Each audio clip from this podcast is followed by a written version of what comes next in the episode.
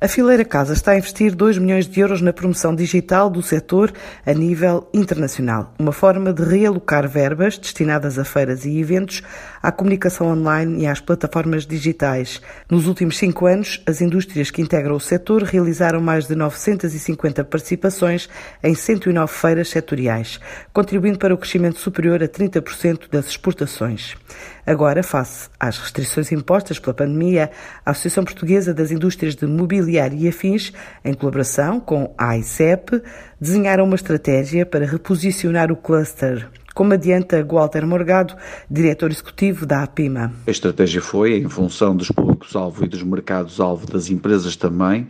selecionar três das principais plataformas mundiais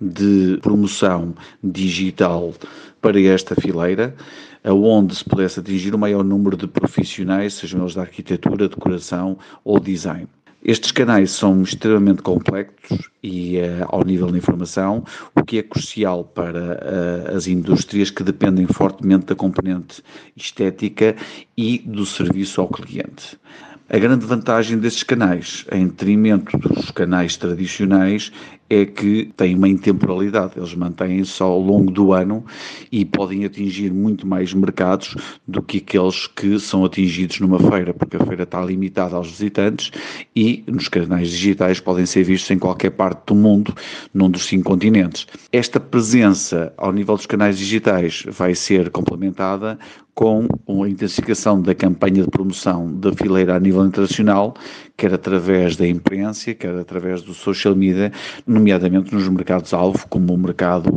francês, espanhol, alemão, do Reino Unido ou até dos Estados Unidos da América. Nós temos que reinventar-nos e adaptar-nos. Ter uma ideia, entre 2014 e 2018, as exportações da fileira cresceram uma taxa média anual de 5,5%,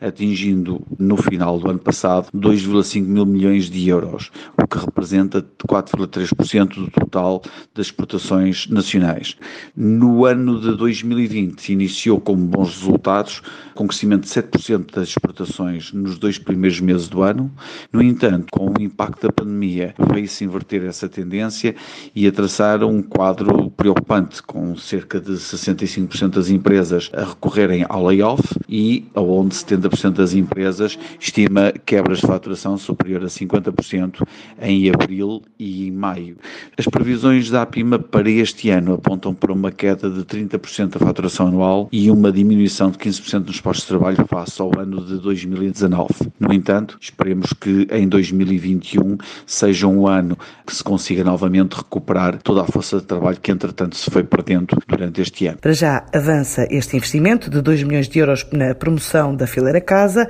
depois de mais de 500 empresas terem participado nos últimos cinco anos em missões empresariais e outros eventos que envolveram um investimento na ordem dos 45 milhões de euros e que se traduzem em vendas para o exterior, onde a Europa representa 70% das exportações do setor.